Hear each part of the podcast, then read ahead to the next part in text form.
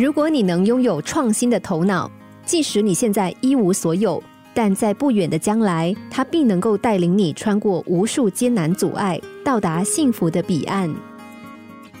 一九八七年，美国的两个邮递员科尔曼和施洛特无意中看到一个小孩拿着一种发出亮光的荧光棒，他便想这个东西能够派上什么用场呢？在胡思乱想中，两个人就随手把棒棒糖放在荧光棒的顶端，结果光线穿过半透明的糖果，呈现出一种奇幻的效果。这个小小的发现让两个人都很惊喜。他们为此还申请了发光棒棒糖的专利，还把这个专利卖给了开普糖果公司。奇迹就此开始。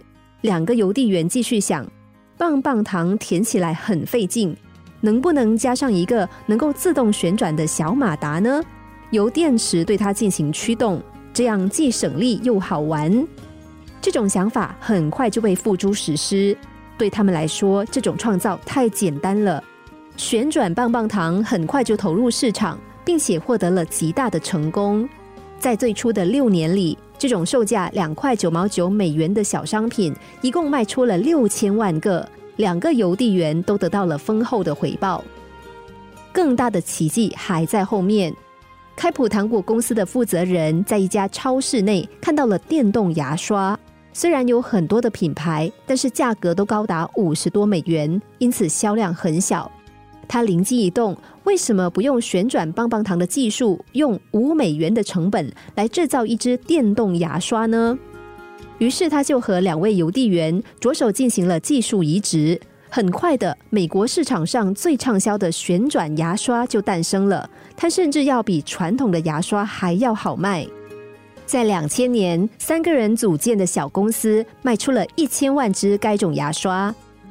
这下保洁公司坐不住了。相比之下，他们的电动牙刷成本太高了，几乎没有市场竞争力。于是，经过讨价还价，两千零一年的一月，宝洁收购了这家小公司，首付预付款一点六五亿美元。三个创始人在未来的三年内留在宝洁公司。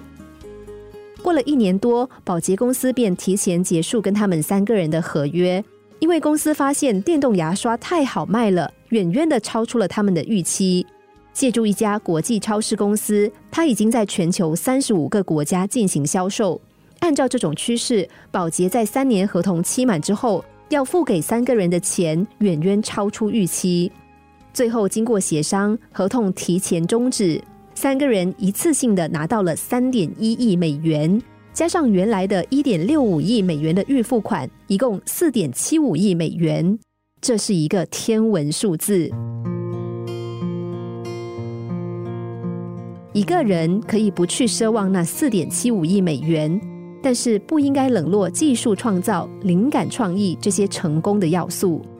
有时候，我们一个小小的、无意中冒出的创新念头，也许就会改变你的人生。